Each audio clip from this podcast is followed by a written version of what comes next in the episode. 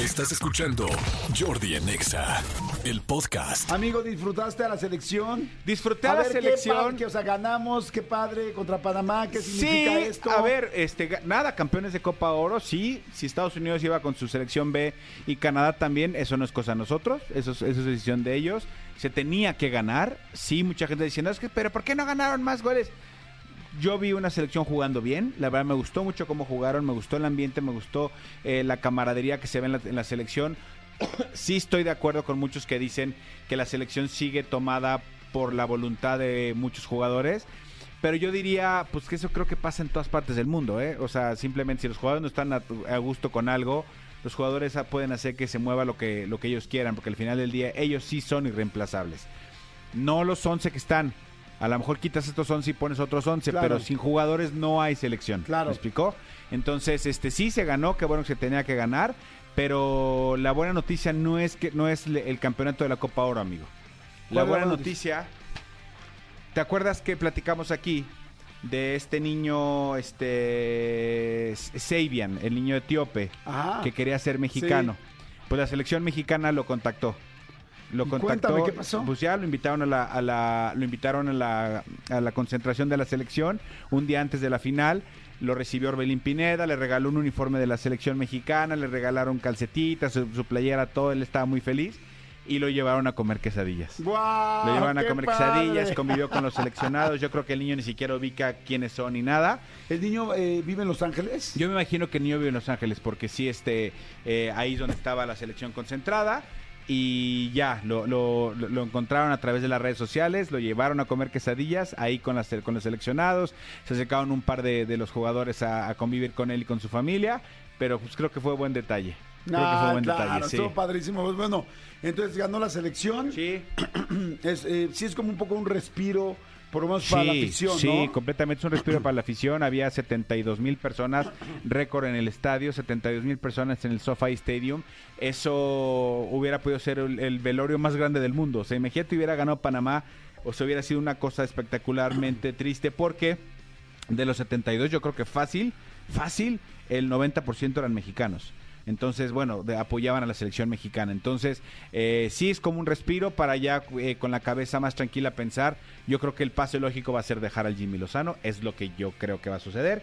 Pero en este fútbol de pantalón largo puede suceder cualquier cantidad de cosas. Cualquier cantidad de cosas. Cuando oyes de pantalón largo son los ejecutivos Los que directivos, pueden hacer, los directores que pueden hacer lo que quieran. Exactamente, los Y federativos. los intereses y Sí, todo los eso. intereses y dinero y decían que, la- que incluso a lo mejor le iban a poner a un director técnico y iban a invitar a Jimmy a que fuera su, su auxiliar técnico, lo cual se me una verdadera tontería, pero a ver, o sea, que, que suceda lo que tenga que suceder. Lo importante de esto es este es que por un lado encontraron al niño y por otro ya salió Bárbara Torres de la casa, de los famosos. Sí.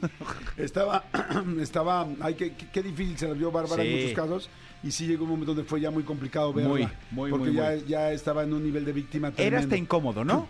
Era hasta incómodo. Vamos a platicarlo ahorita, vamos a platicar de eso. También qué opinan, díganos. Vamos rapidísimo un corte, son las 10.38, no le cambien, esto es Jordi en Exa. De aquí hasta la una de la tarde, así es que chin chin si le cambian. Buenos días a toda la gente que viene manejando. Saludos a todos los ames de casa, y los que están en su casa trabajando también. Y hay Comando Godín, como los queremos, malditos perritos adorables. Los adoramos, no le cambien. Regresamos. Jordi en Exa. Son las 10.48 y sereno. Manolito Fernández, hay mucha gente que dice que dice que qué bueno que ya salió Bárbara. Sí, Hay, hay gente inclusive preocupada, ahorita lo platicaremos más a fondo, pero hay gente hasta preocupado por su, por su estado emocional, porque estaba muy, yo creo que ya le estaba afectando la casa, no, no estoy diciendo que esté mal, sino que emocionalmente le estaba afectando la casa, creo Sí, yo. y yo genuinamente este, la aprecio, eh, eh, he convivido Yo con ella la quiero mucho. eh, en, en- en- en diversas ocasiones y, y- y lo que yo veía adentro ya, ya me incomodaba, me incomodaba porque se- ella se veía genuinamente incómoda, Sí. entonces también yo decía, no la está pasando padre ella y no la estoy pasando yo como espectador padre tampoco, porque yo no sé si es víctima o no es víctima. Pero ya una, una mujer o un hombre o quien sea un ser humano sufriendo de esa manera ya no está padre, ya no es atractivo, Sí. pues. Fíjate que aquí están preguntando en WhatsApp. Están mandando muchos WhatsApp. Manden WhatsApp, chicos. Repórtense por favor al 5584 11 1407. Están preguntándome, Jordi, ¿y siempre, si es real esos shows? Sí, es 100% real. Sí, sí, O sea, sí. lo que pasa dentro de la casa, digo yo que he estado dentro de la casa y que he estado también en la producción de estos programas, no, es completamente real. Por eso, ya cuando ves a una persona que queremos, como a Bárbara, eh, pues lamentablemente haciendo un papel que ya no está llamando la atención y que le está jugando en contra en lugar de a favor. Nosotros que la queremos y que la conocemos, de repente ya de repente te cansaba, dices en la torre, no, por favor, que ya salga. O sea, que ya salga, por favor. Y yo no creo que aunque seas este ultra seguidor de, de, de Mayer y de Poncho, o sea, del Team Infierno, este, aunque seas ultra seguidor de ellos, no creo honestamente que disfrutes el verla sufrir como No, estaba sufriendo sí, no. Por nada en el mundo. Ahorita lo vamos a platicar porque Sí. estuvo bien interesante la gala de ayer, la expulsión de la Casa de los Famosos, que ha sido una locura. Le falta ya poquito, ¿no? Como cinco semanas. Debe faltar eh, cu- cuatro semanas. Sí, ya, ya más o menos, pero bueno. Sufro, En fin, sufro. sufro, estamos sufriendo nosotros porque te- nosotros tenemos algo Sí. ahí que luego les vamos a platicar. Interesante, pero bueno. Jordi en Exa. A ver, Manolito Fernández, ahora sí. Este, ayer salió la sexta expulsada de la Casa de los Famosos, que fue Bárbara Torres. Sexta Mejor- apenas, o sea, ¿no, no, no sientes que ya pasó Sí, hace, ya hace siento que ya seis meses pasaron empezó la muchísimos. Casa de los Famosos? Sí, y este, y fue pues bueno, muy controversial, porque Sí. yo creo que ya mucha gente ya estábamos un poquito pues preocupados, como decimos, tú y yo queremos a Bárbara, siempre ha sido una buena compañera con nosotros, pero sí creemos que adentro eh, de la casa, pues no le estaba yendo bien y lamentablemente en lugar de estar haciendo las cosas, eh, o sea, la estaba pasando mal y además le estaba afectando a su imagen porque nos estábamos cansando un poco, creo yo. Exactamente, exactamente. Eh, Bárbara ya tenía como muchos problemas. Ella, ella desde el principio navegó con la bandera de que ella iba a estar sola, que no iba a, a operar en ninguno de los, de los de los bandos que se hicieron, que realmente pues ya nada más es un bando el que el que funciona, porque de- del, del llamado este del extinto bando Team, team Sí, este Cielo, extinto. pues ya nada más Jorge, porque recordemos que Barbie entró después, ahora también Barbie entró después, pero Barbie entró este, disparando a diestra y siniestra sin, sin agarrar eh, sin, sin agarrar partido, pues, pero supuestamente estaba en el cielo, pero no lo hizo. Eh, Bárbara no la estaba pasando bien. Bárbara iba todo bien mientras se sentía protegida por Sergio y por toda la, el- la- la gente del infierno.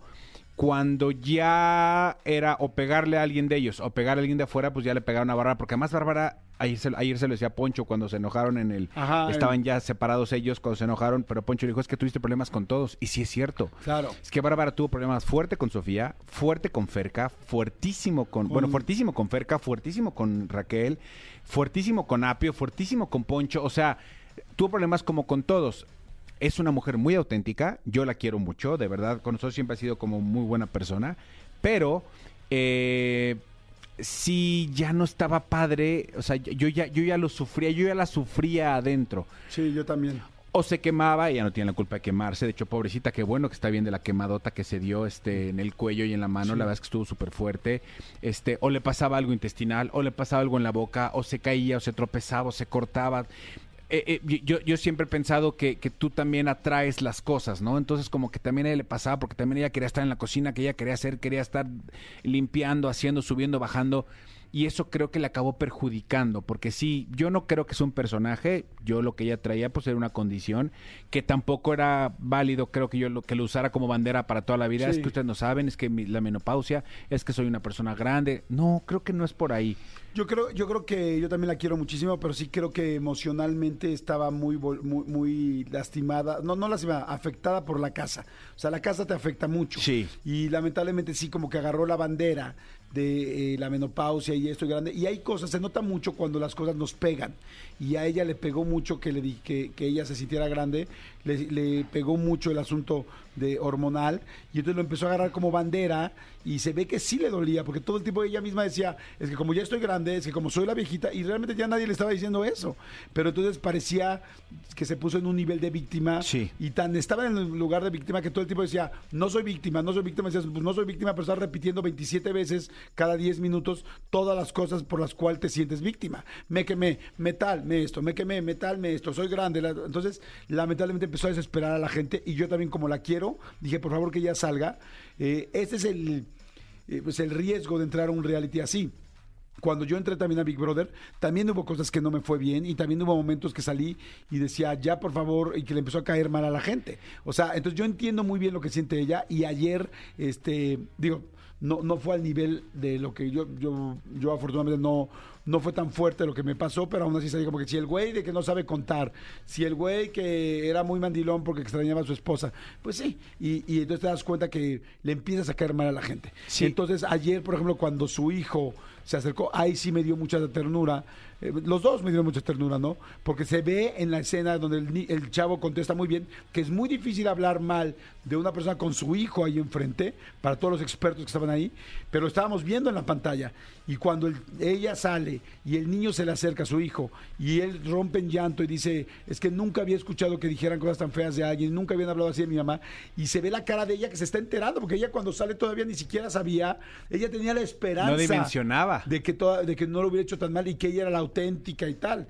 Y resulta que pues aquí afuera pues ya le estaba tirando muy mala onda a todo el mundo y estaban muy cansados de ella. Se lo sabe a través de su hijo, ve a su hijo llorando, se entera y fue un momento literal icónico de los realities. Mañana este, este momento se va a quedar porque y hay mucho dolor, porque dices pobre del niño, pobre de ella también se entera, pero por otro lado dices también nosotros ya estábamos también cansados de verla sufrir. Sí, sí, completamente. Y, y sí, la verdad es que eh, de, de bote pronto lo que dicen es que la noche que salen, eh, según lo platicaba el otro día, no me acuerdo quién, la noche que salen eh, no, no se van a su casa todavía, s- los llevan a un hotel. Sí. Y en un hotel todavía, eh, sin el celular, sin nada, los empiezan poco a poco a introducir a lo que fue la vida como para prepararlos. A ver, cuando tú estuviste, afortunadamente, amigo, no, había redes, redes sociales. no, hombre, Ahorita la carnicería que hay en redes, no sé si viste que hubo una, incluso una campaña que no sé si, no sé si abanderó Niurka o Niurka fue de las que más movía, pero era cancela VIX.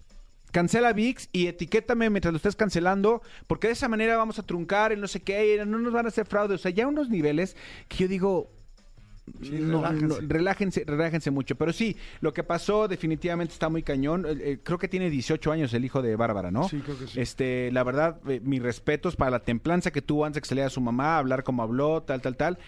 Y ya cuando salió dijo, a ver, ustedes también tienen una mamá. Todos tienen una mamá. La diferencia es que la Esta de la es que están mía. hablando es la mía. Sí, sí O sea, ya relájense, sí, estuvo bien fuerte. Estuvo bien fuerte, pero bueno, en fin, eh, ya tendremos la oportunidad de platicar con Bárbara y de platicar con este, con, con- espero que con los siguientes expulsados de la Casa de los Famosos.